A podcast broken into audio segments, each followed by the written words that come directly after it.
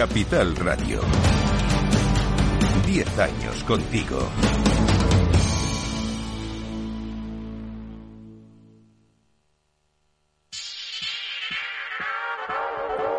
Es el momento de abrir los mercados de Europa. Dicen las pantallas de CMC Market Brokers que todo el mundo está esperando a ver qué pasa en la reunión del Banco Central Europeo. Hay programa especial en Capital Radio, dos y media de la tarde. Va a estar con, junto con Laura Blanco presentando el programa expertos que van a leer los mensajes que no decisiones se supone del Banco Central Europeo de Cristina Lagarde, David Cano, Juan Ignacio Crespo, Manuel Hidalgo y Javier Ferrer. De momento que tenemos, pues los futuros europeos muy planos, pero muy muy planos. Alemania no vemos moverse. En el Eurostox, eh, tres puntos arriba es nada, 4.584. Los del IBEX, los del IBEX están un poco más débiles, 16 puntos baja a 9.980 puntos. Los americanos planos también el SP en 4.902. Después de una sesión que en Asia ha tenido un poco de recuperación del mercado chino, después de la decisión del Banco Central de rebajar las provisiones requeridas a sus bancos, va a liberar pues varios, eh, más de 100.000 millones de dólares, ciento y pico mil millones de dólares que se supone que van a estimular. De hecho, ya lo están haciendo. La bolsa de Hong Kong está a punto de cerrar y según estamos viendo en pantallas, va a hacerlo con una subida del 1,6%, pero sobre todo se nota en Shanghai, donde se están los bancos eh, con una subida del 3%. Sandra Torrecillas, buenos días. Buenos días. Esperando esa reunión del Banco Central Europeo y sobre todo los mensajes eh, de Christine Lagarde. Salvo sorpresas, va a dejar los tipos en el 4,5% por tercera vez consecutiva. Es el nivel más alto, recordamos, desde el año 2001. La reunión sí que podría servir para que el Banco Central vaya marcando cómo será el camino de las bajadas. Recordamos que Lagarde abrió la posibilidad de un recorte de tipos a partir del verano.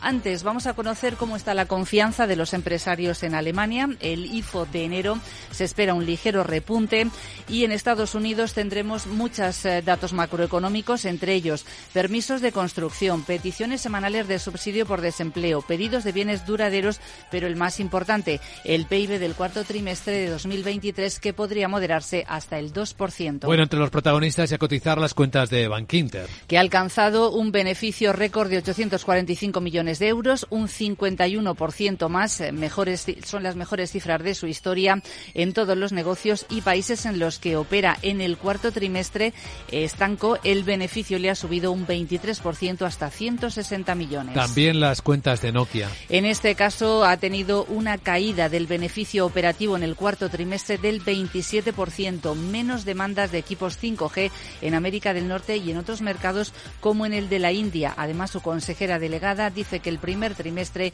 va a seguir siendo difícil. Y cuidado con lo que dice ST Microelectronics. Sus cifras han estado por debajo de lo esperado. Menor crecimiento en el sector automovilístico y en el sector industrial y advierte de que los ingresos del primer trimestre van a caer un 15%. Entre sus clientes, recordamos, están Tesla o Apple, por ejemplo. Bueno, pues hay algunos protagonistas más de los que nos ocuparemos enseguida. Tras saludar a don Nicolás López, director de renta variable de Singular Bank. Don Nicolás, ¿qué tal? Buenos días.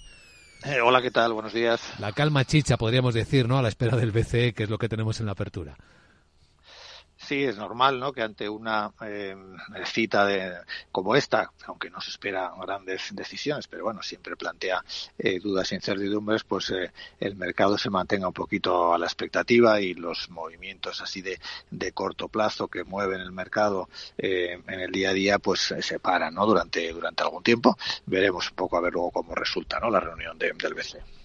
Entre los protagonistas está Bankinter. ¿Le ha dado tiempo a echar un vistazo a las cuentas que acaba de publicar? ¿Qué le han parecido? Bueno, pues la verdad es que sigue, seguimos sin, eh, sin sorpresas, ¿no? Eh, en alguna forma sí es verdad que el, si vemos la evolución trimestre a trimestre, pues el margen de, de intereses pues ya eh, empieza a estabilizarse, eh, pero las cifras acumuladas e interanuales pues todavía lo que reflejan es un, gran crecimiento ¿no? en, toda la cuenta de resultados. De alguna manera, eh, la clave ahora para, para los bancos en, este año 2024, en el que, aunque todavía va a haber cierto impulso del margen de intermediación, pero poco a poco se va a ir reduciendo, pues eh, la clave es eh, que la economía se mantenga bien, ¿no? Es decir, el factor un poco de que la morosidad no crezca es lo que puede hacer que los bancos tengan un buen año otra vez, como esperamos, porque las valoraciones pues siguen siendo muy bajas y el riesgo, pues eh, bueno, sería si en algún momento pues se percibe ¿no? algún, algún repunte de la morosidad. De los otros resultados publicados o de las noticias de la mañana, ¿algo más eh, que observar que le parezca importante? Eh, bueno, eh, quizás la bolsa china pues estaba otra vez en el foco de, atención. El principio de año pues la verdad es que había tenido unas caídas que casi casi podríamos decir de, pánico, ¿no? Por la intensidad, más de un 10% de retroceso en apenas dos o tres semanas y bueno, pues parece que ahora pues se ha encontrado hay un suelo. Entre el recorte de tipos de ayer del Banco de China y las medidas eh, supuestamente que se pueden tomar para que, el, que el Estado invierta, ¿no? en los propios valores chinos parece que han favorecido ese suelo y bueno, pues eh, yo creo que una recuperación de la bolsa china también sería buena, ¿no? Para el conjunto de los mercados. Seguramente sí, porque estaba un poco efectivamente descolocada eh, con el resto del mundo. Quédese con nosotros, don Nicolás. Vamos a ver cómo abre el mercado y comentamos los primeros movimientos, ¿de acuerdo? Estupendo. Entre los que vamos a vigilar también, Sandra. Pues, eh, por ejemplo, a la empresa eh, de botas eh, Dr. Martens en, el Reino Unido porque sus ingresos le han bajado más de un 21% en su trimestre fiscal. sigue lidiando con una débil demanda de sus productos y ya en noviembre lanzó un profit warning. Vamos a ver hoy cómo se reciben sus títulos, cómo se recibe esta confirmación de las malas cifras. Y pendientes también, por supuesto, de Grifols porque la China Haier ha creado una filial para comprar el 20% de Shanghai RAS a la española. Por tanto, es un paso más eh, para que se confirme esa venta a, a, Haier después del, del, informe bajista de Gotham City. Vamos a escuchar también eh, próximamente las declaraciones del presidente de la CNMV, Rodrigo Buenaventura, en una entrevista en Expansión diciendo que la prioridad ahora es aclarar las cuentas. Bueno, pues lo vemos todo esto en un mercado que despierta en Capital Radio, no solo las bolsas, ¿eh? Cuidado con los bonos, que son los eh, que hoy están más presionados por la reunión del Banco Central Europeo. Es lo que viene a continuación.